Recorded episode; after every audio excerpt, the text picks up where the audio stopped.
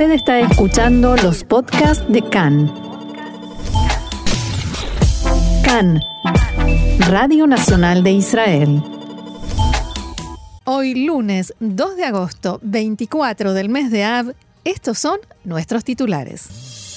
El gobierno aprobó por unanimidad el presupuesto nacional para 2021 y 2022. Estados Unidos, Gran Bretaña y Rumania se suman a Israel en la condena a Irán por el ataque al buque israelí. Coronavirus. Más de 200.000 personas ya confirmaron su turno para recibir la tercera dosis de la vacuna.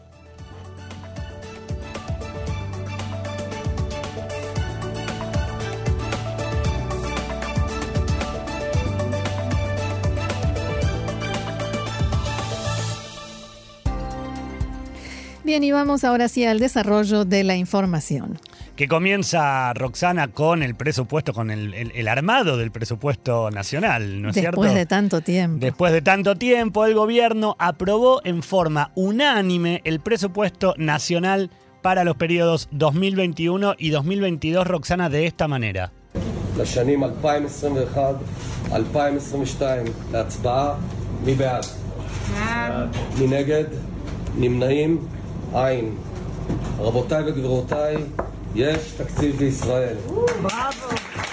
Bravo, decían los miembros del gobierno, el primer ministro Bennett que preguntaba quién está a favor, los ministros medio dormidos, ahora vamos a entender por qué, contestaban a favor, a favor, nadie en contra, nadie se abstuvo. Por tanto, dijo Bennett, hay presupuesto en Israel. Casi. Bueno, es, es un paso bastante grande, ¿no es cierto? Sin duda. Tras una serie de reuniones y discusiones que comenzaron en la mañana de ayer y terminaron a media mañana de hoy, el presupuesto fue aprobado y pasará ahora a la Knesset.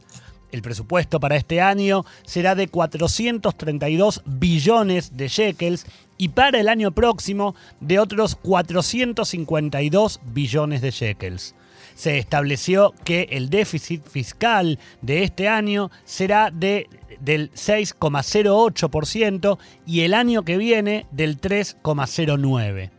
El presupuesto del Ministerio de Salud aumentará en 2.000 millones de shekels, además del aumento anual fijo.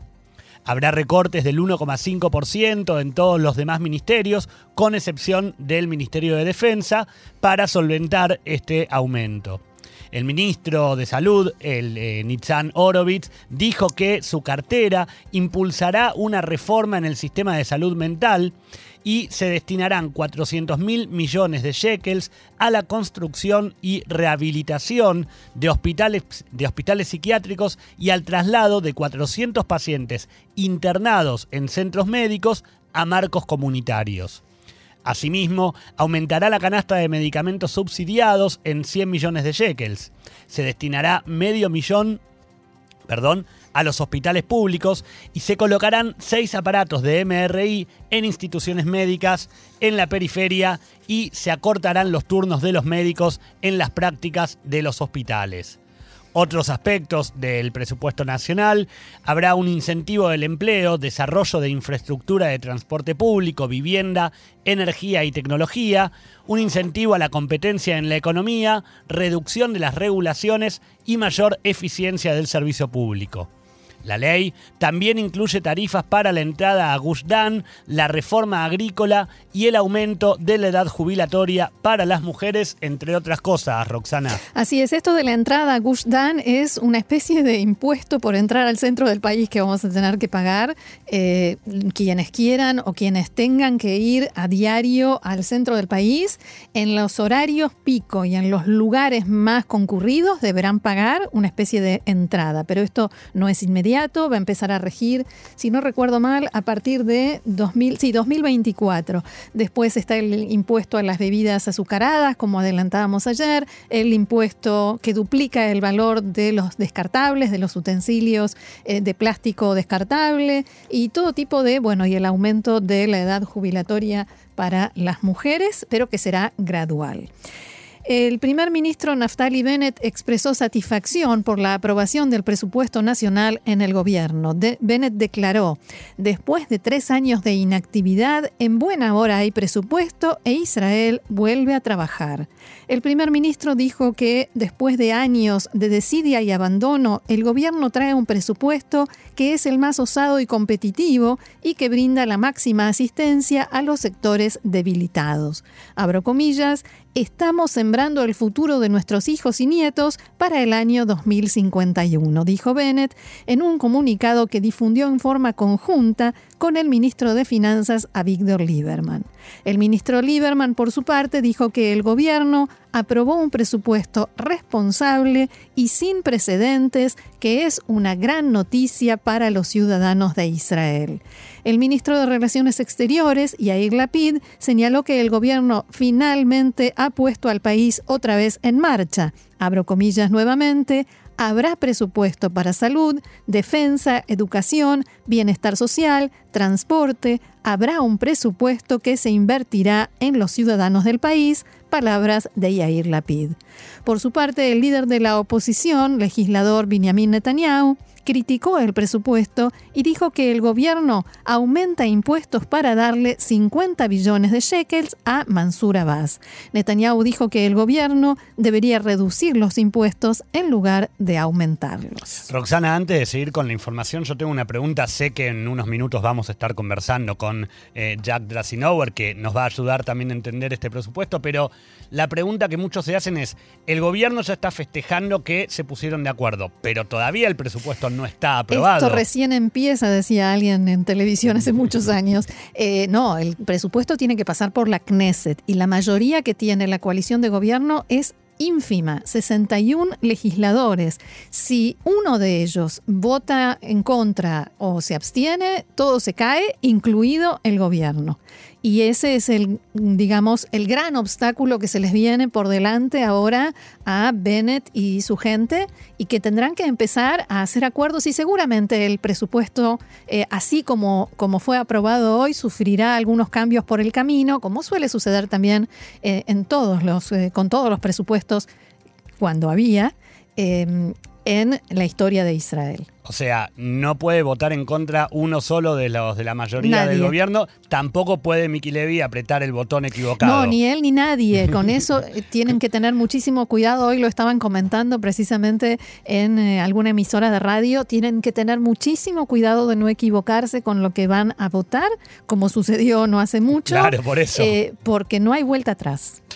Continuamos con eh, otra información. La siguiente noticia tiene que ver con el ataque del buque cisterna Mercer Street de propiedad japonesa y operado por la empresa Zodiac que pertenece al israelí Eyal Ofer. El ataque perpetrado por eh, al menos un dron causó la muerte de dos miembros de la tripulación, un ciudadano rumano perdón, y otro británico, e Israel acusa directamente a Irán de haber cometido la agresión. Si bien en principio guardaron silencio, en las últimas horas las autoridades iraníes insistieron en negar su responsabilidad en lo sucedido. Así lo expresaba el portavoz del Ministerio de Relaciones Exteriores de Irán, Said Hatifzadeh. No es la primera vez que el régimen sionista que ocupa Al-Quds, o sea Jerusalén, hace acusaciones tan vacías contra la República Islámica de Irán. Donde quiera que haya ido este régimen, ha llevado consigo inestabilidad, terror y violencia. Los que hicieron entrar a este régimen en la región son los responsables de la situación actual. El régimen ocupante debe saber que tales proyecciones no lo ayudarán. La República Islámica de Irán no dudará ni un momento en proteger los intereses de su pueblo y su seguridad nacional. En Israel, el primer ministro Naftali Bennett se hizo eco de estas declaraciones.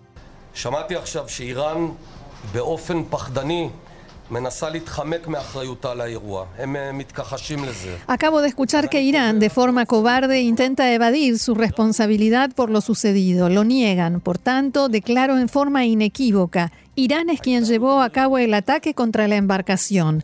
La conducta agresiva de Irán constituye un peligro no solo para Israel, sino que atenta contra intereses globales, la libertad de navegación y el comercio internacional. Las pruebas de inteligencia sobre ello existen y esperamos que la comunidad internacional le deje en claro al régimen iraní que ha cometido un grave error. De lo contrario, sabremos cómo transmitirles el mensaje a nuestra manera. En las últimas horas, por primera vez desde que se produjo el ataque, los gobiernos de Estados Unidos y Gran Bretaña culparon en forma directa a Irán. En ambos casos, los cancilleres de estos países dijeron que están evaluando cuál será la respuesta. El secretario de Relaciones Exteriores británico, Dominic Raab, dijo que es muy probable que Irán sea responsable del ataque. Creemos que este ataque fue deliberado, dirigido y una clara violación del derecho internacional por parte de Irán, afirmó Raab. El Reino Unido condena el ataque ilegal y cruel cometido contra un buque mercante frente a las costas de Omán, en el que murieron un ciudadano británico y uno rumano, dijo el secretario. Irán debe poner fin a esos ataques y se debe permitir que los barcos naveguen libremente de acuerdo con el derecho internacional el Reino Unido está trabajando con nuestros socios internacionales en una respuesta concertada a este ataque inaceptable, agregó. También el comandante en jefe de Tzal, Aviv Kojavi, habló con su homólogo británico Nick Carter. Este mediodía, el gobierno de Rumania, por su parte, difundió un comunicado en el que responsabiliza a Irán y le exige explicaciones en forma inmediata. Al mismo tiempo expresa que se reserva el derecho a reaccionar junto con sus aliados internacionales. Abro comillas, un ataque contra un objetivo civil es algo que no tiene justificación y debe ser repudiado también por la comunidad internacional, dice el comunicado. En Teherán, el embajador rumano fue llamado a consultas, lo cual significa en términos eh, diplomáticos que lo retaron un poquito. Y desde Estados Unidos también llegaron reacciones. El secretario de Estado norteamericano Anthony Blinken dijo que su país está seguro de que Irán está detrás de esta acción, un día después de hablar con el ministro de Relaciones Exteriores israelí, Yair Lapid, sobre una, una posible respuesta internacional al incidente. Blinken declaró en un comunicado, abro comillas, tras la revisión de la información disponible, estamos seguros de que Irán llevó a cabo este, este ataque que mató a dos personas inocentes utilizando drones con explosivos unidireccionales, un tipo de arma letal que se emplea cada vez más en toda la región. No hay justificación para este ataque, que es la continuación de un patrón de ofensivas y otros comportamientos beligerantes. Estas acciones amenazan la libertad de navegación a través de esta vía fluvial, crítica, el transporte marítimo y el comercio internacional y las vidas de quienes viajan en los barcos involucrados, dijo Blinken. Además, eh, agregó que estamos trabajando con nuestros socios para considerar nuestros próximos pasos y consultar con los gobiernos dentro y fuera de la región sobre una respuesta adecuada que se dará a conocer próximamente.